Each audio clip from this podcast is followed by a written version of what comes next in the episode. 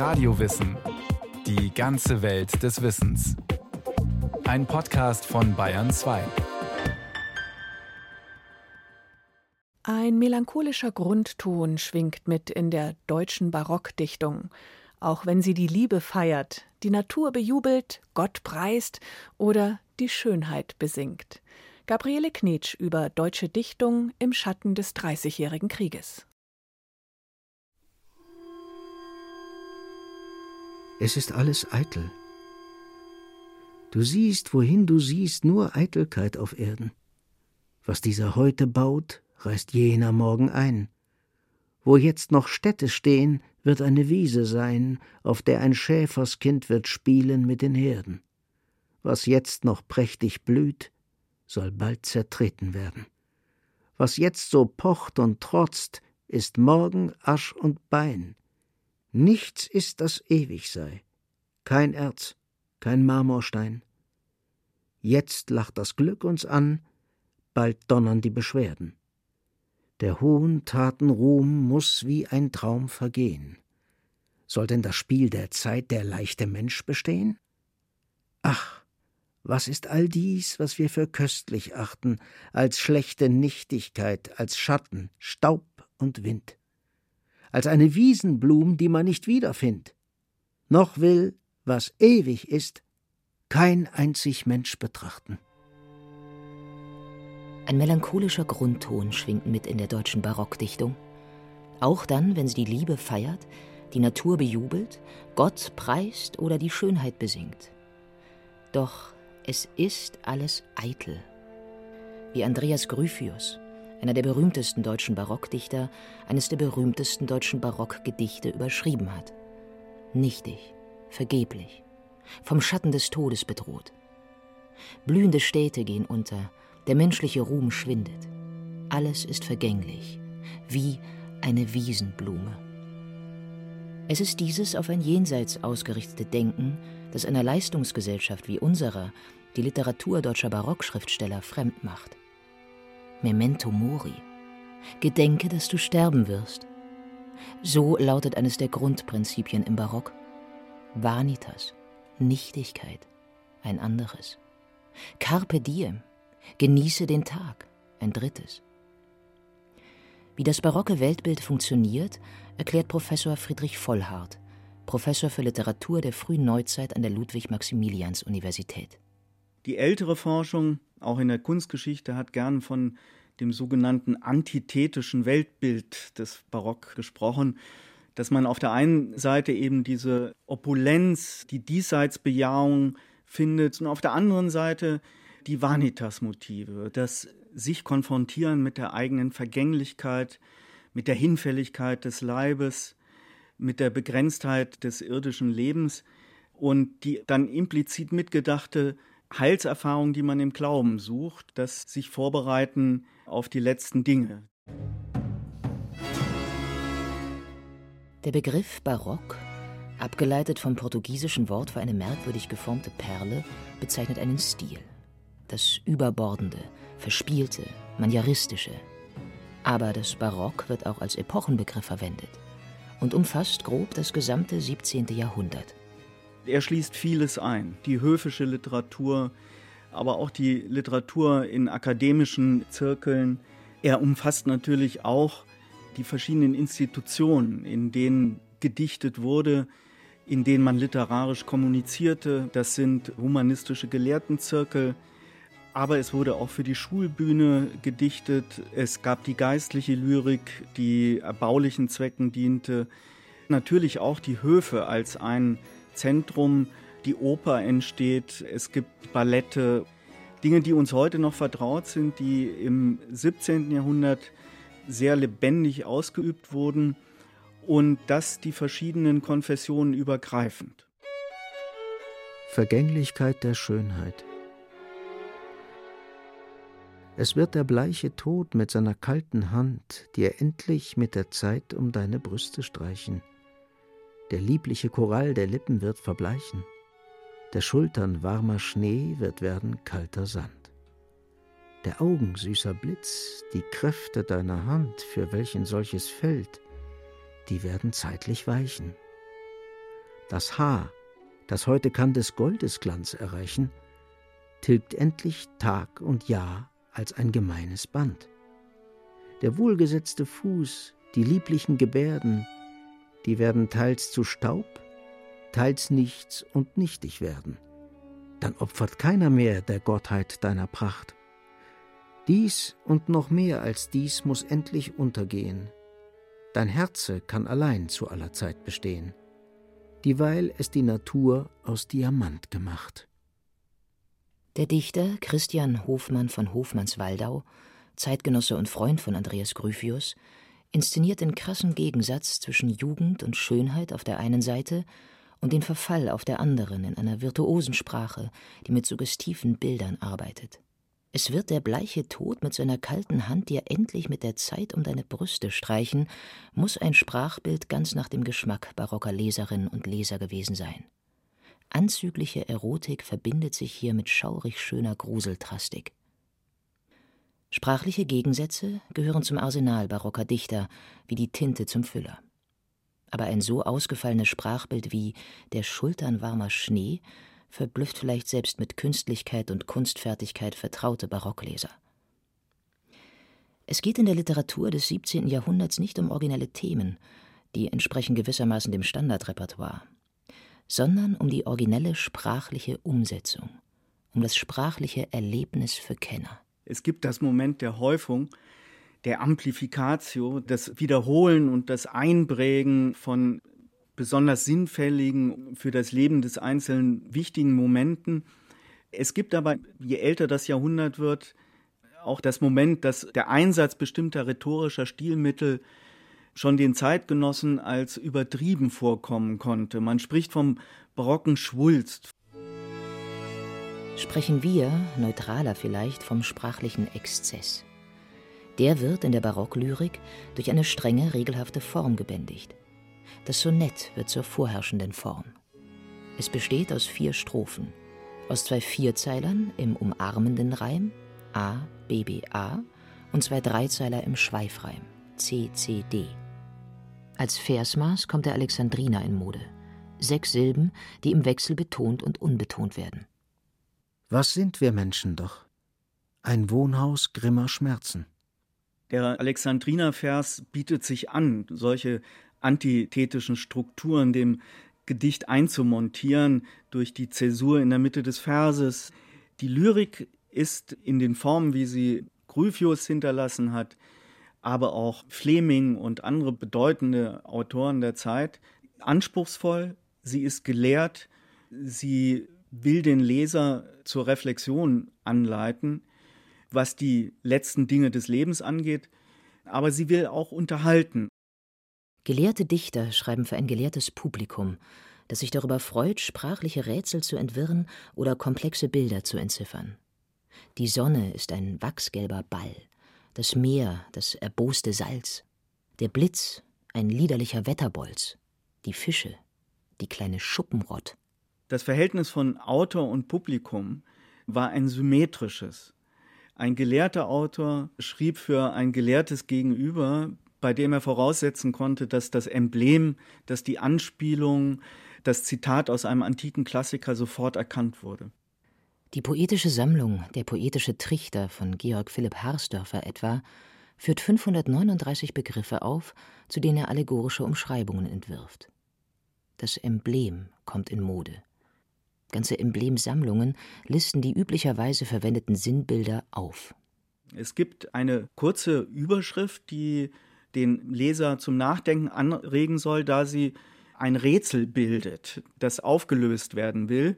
Und diese Auflösung findet sich dann in einem Bild, das dieser Unterschrift folgt, aber das sich noch nicht ganz aus sich selbst erklärt, sondern noch eine Bildunterschrift verlangt, in dem dieses Emblem, die Pictura, enträtselt wird. Und diese Dreiheit des Emblems, also Inscriptio, Überschrift, Pictura, das Bild selbst, und die Subscriptio, diese Dreiteilung machte das Emblem so beliebt. Gedichte, Embleme, Sinnsprüche, Kirchenlieder, die heute noch im Gottesdienst gesungen werden, Elegien, auch geistvolle Epigramme dienen den Lesern zur Unterhaltung. Aber immer auch zur religiös-moralischen Unterweisung. Tugenden sollen gestärkt, sündhaftes Verhalten getadelt werden. Zum Beispiel die Hoffart. Wie in einem Rätsel von Georg Philipp Harsdörfer, das seine Auflösung gleich im Titel trägt. Der Spiegel. Es pflegt sich meinem Rat, die Schönheit zu vertrauen. Der ich ohne Augen bin, mach aller Augen schauen. Was ich gesehen hab, das bild ich treulich vor. Der mir nicht glauben will, ist ein verblendter Tor. Deutsche Barockdichter und auch einige Dichterinnen, wie die österreichische Protestantin Katharina Regina von Greifenberg, inspirieren sich an ausländischen Vorbildern, an der italienischen Sonettdichtung eines Petrarca, aber sie schulen ihren Stil auch an den großen lateinischen Dichtern Horaz oder Vergil. Deutsche Literaten schrieben bis dato ihre Werke in Latein.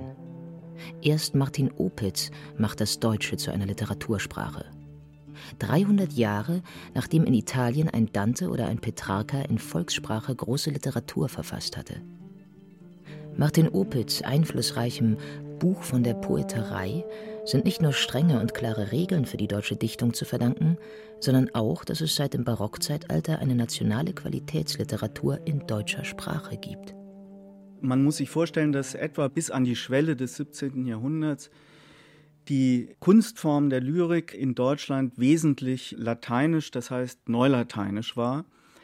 Erst mit der von Martin Opitz durchgeführten Reform, wie man es immer wieder nennt, äh, seinem berühmten Buch von der deutschen Poeterei aus dem Jahr 1624, ändert sich das. Reform ist vielleicht zu wenig gesagt. Es war so etwas wie ein kulturpatriotisches Programm, das er umgesetzt hat.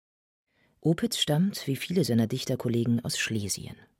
Aber während Andreas Gryphius heute noch Leser durch seinen ergreifenden Stil oder Hofmann von Hofmannswalder durch seine intellektuellen Sprachbilder anspricht, macht sich Opitz mehr durch seine Übersetzungen, seine Mustertexte und seine Dichtungstheorie einen Namen. Opitz erlebt, wie viele Schriftsteller seiner Zeit, den Dreißigjährigen Krieg mit und stirbt 1639 an der Pest. In seinem Trostgedicht beschreibt Opitz, wie Deutschland unter den Verheerungen des Krieges leidet. Allerdings, wie es für ihn typisch ist, in einer abgeklärten, gemäßigten Sprache. Nicht Anklage, sondern Trost ist sein Ziel. Das Land ist grausamlich von Reiterei erklungen, der übergroßen Last zu weichen fast gedrungen.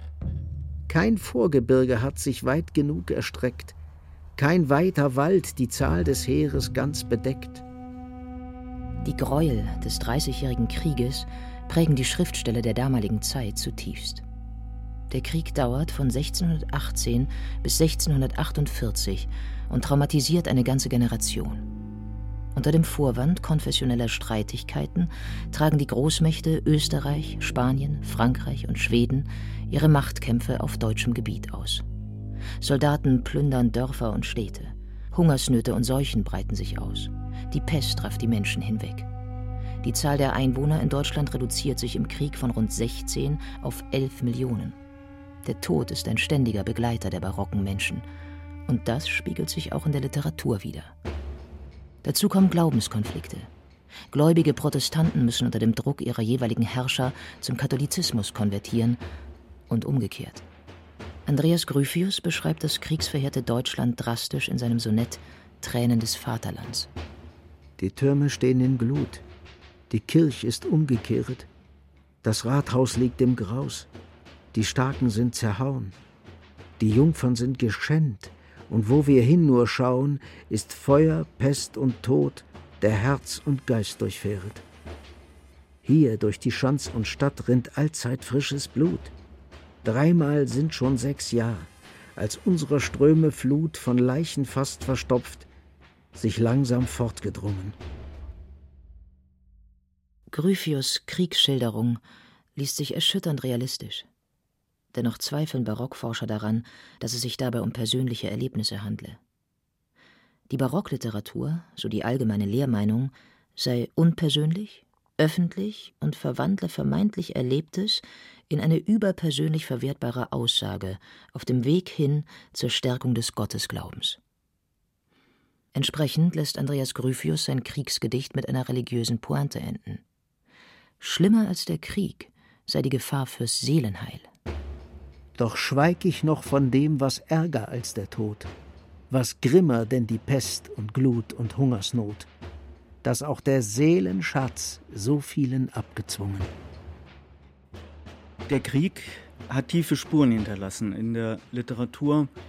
Natürlich wäre hier an erster Stelle der Simplicissimus von Grimmelshausen zu erwähnen, aber auch in der Lyrik. Opitz hat ein großes Trostgedicht geschrieben und viele andere Autoren haben sich zu den grauenvollen Ereignissen der Zeit auch im Medium der Literatur geäußert. Gryphius hat den Krieg selbst gar nicht kennengelernt, da er sich im Ausland aufhielt zu Studienzwecken. Der Krieg in seinem ganzen Grauen, die Zerstörung sind immer auch religiös ausgelegt worden. Es ist danach gefragt worden, ob es eine Strafe Gottes ist. Das gilt auch für den berühmtesten Roman des deutschen Barocks, Grimmelshausens Schelmenroman Der abenteuerliche Simplicissimus. Anders als seine gelehrten Dichterkollegen ist Johann Jakob Christoffel von Grimmelshausen ein Outsider des Literaturbetriebes. Er hat tatsächlich als Soldat im Krieg gekämpft, und das merkt man seinem realistischen, ironisch-satirischen Roman auch an. Da fing man erst an, die Steine von den Pistolen und hingegen anstatt deren der Bauern Daumen aufzuschrauben und die armen Schelmen so zu foltern, als wenn man hätte Hexen brennen wollen, weswegen sie auch einen von den gefangenen Bauern bereits in Backofen steckten und mit Feuer hinter ihm her waren, obwohl er noch nichts bekannt hatte. Einem anderen machten sie ein Seil um den Kopf und drehten es mit einem Stock zusammen, dass ihm das Blut zu Mund, Nas und Ohren heraussprang. In Summa, es hatte jeder seine eigene Invention, die Bauern zu peinigen, und somit auch jeder Bauer seine sonderbare Marter. Seine Kritik an den Zeitumständen und die schaurigen Erlebnisse des Krieges stürzen Grimmelshausen allerdings nicht, wie man heute vermuten könnte, in eine Glaubenskrise. Das gilt ebenso für die anderen Literaten des Barock. Die meisten von ihnen verfassen sowohl geistliche als auch weltliche Texte. Für sie kein Widerspruch denn der barocke Mensch ist grundsätzlich im Glauben verankert. Für die Literaten des deutschen Barocks gilt es, religiöse Alternativen zu einer Welt zu entwickeln, die sie als schrecklich, gefährlich oder nichtig erleben. Weltflucht ist eine Möglichkeit. Jener fromme Einsiedler im Wald, der Simplicissimus religiös bildet und aufzieht, wird im Roman als Musterbeispiel des Glaubens beschrieben. Andreas Gryphius trotzt der Welt, dem Wohnhaus grimmer Schmerzen, mit einer stoisch gelassenen Grundhaltung. Andere Schriftsteller machen sich auf den Weg der religiösen Versenkung und der Mystik. Zum Beispiel der Schlesier Johann Scheffler. 1653 konvertiert er zum Katholizismus und nennt sich von da an Angelus Silesius, schlesischer Gottesbote. Ähnlich wie die spanischen Mystiker Teresa von Avila oder Johannes vom Kreuz beschreibt er seine Gotteserfahrung als erotische Liebesbeziehung. Jesus-Minne nennen das die Forscher. Wo ist der Schönste, den ich liebe? Wo ist mein Seelenbräutigam? Wo ist mein Hirt und auch mein Lamm, um den ich mich so sehr betrübe? Sagt an, ihr Wiesen und ihr Matten, ob ich bei euch ihn finden soll, dass ich mich unter seinem Schatten kann laben und erfrischen wohl. Sagt an, ihr Lilien und Narzissen, wo ist das zarte Lilienkind? Ihr Rosen, saget mir geschwind, ob ich ihn kann bei euch genießen? Ihr Hyazinthen und Violen, ihr Blumen alle Mannigfalt, sagt, ob ich ihn bei euch soll holen, damit er mich erquicke bald. In der Barockliteratur hebt sich die Spannung zwischen sinnlicher Erotik und tief empfundenem Glauben auf. Die Spannung ist jedoch im Alltag allgegenwärtig. Und die Menschen müssen lernen, mit ihr zu leben. Die Verwüstungen des Krieges und die künstliche Ästhetik der Literatur. Erlittenes Leid und Elend, aber auch Hoffnung auf die Erlösung nach dem Tod. Opulente Feste an den Höfen, aber auch Hunger und Armut unter den Bauern. Und so ist es, zumindest sprachlich, nur ein kleiner Schritt von Angelus Silesius religiöser Schäferdichtung zu der ganz und gar frivol anmutenden Schäferstunde Paul Flemings. Wie er wolle geküsset sein. Nirgends hin als auf den Mund. Da sinkt's in des Herzens Grund. Nicht so frei, nicht zu gezwungen, nicht mit gar zu faulen Zungen, nicht zu wenig, nicht zu viel. Beides wird sonst Kinderspiel. Nicht zu laut und nicht zu leise. Beider Maß ist rechte Weise, nicht zu nah, nicht zu weit. Dies macht Kummer, jenes Leid. Nichts zu trocken, nicht zu feuchte, wie Adonis Venus reichte. Küsse nun ein jeder Mann, wie er weiß, will, soll und kann. Ich nur und die Liebste wissen, wie wir uns recht sollen küssen. Schein und Sein vermischen sich im großen Welttheater. So der Titel des spanischen Theatergenies Calderón de la Barca. Alles steht auf wackeligen Füßen. Eben dies macht die Faszination der für uns so fremden Barockdichtung aus. Die Literatur des 17. Jahrhunderts ist opulente, schwere Kost. Andreas Gryphius schleudert seinen Lesern seine Zentnerworte um die Ohren, aber sie ist auch sprachlich verspielt. Sie ist zutiefst moralisch und ist zugleich galant. Sie ist sprachlich hochartifiziell und klingt oft dramatisch authentisch. Sie feiert die Welt, aber noch viel mehr den Tod. Einige barocke Dichte gehören zum Besten, was die deutsche Literatur überhaupt zu bieten hat. An erster Stelle steht hier Andreas Gryphius, dieser tief religiöse, ernsthafte Mann. Er setzt Maßstäbe in der deutschen Literatur und zeigt, was Sprache überhaupt zu leisten vermag. Die Geburt Jesu zeichnet er aus einer ganz anderen Perspektive als hochexpressives, klangvolles Sprachgemälde. Schon im Klang vermittelt sich die Botschaft, dass an Weihnachten die Nacht dieser Welt durch das Licht des Erlösers aufgehoben wird. Nacht, mehr denn Licht der Nacht, Nacht lichter als der Tag, Nacht heller als die Sonn, in der das Licht geboren, das Gott, der Licht, in Licht wohnhaftig, ihm erkoren.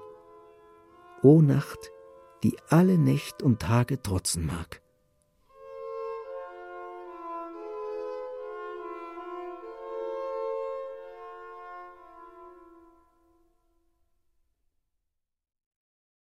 Das war Radio Wissen, ein Podcast von Bayern 2.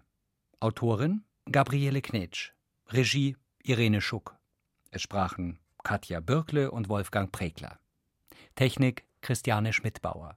Redaktion Andrea Breu. Wenn Sie keine Folge mehr verpassen wollen, abonnieren Sie Radio Wissen unter bayern2.de slash podcast.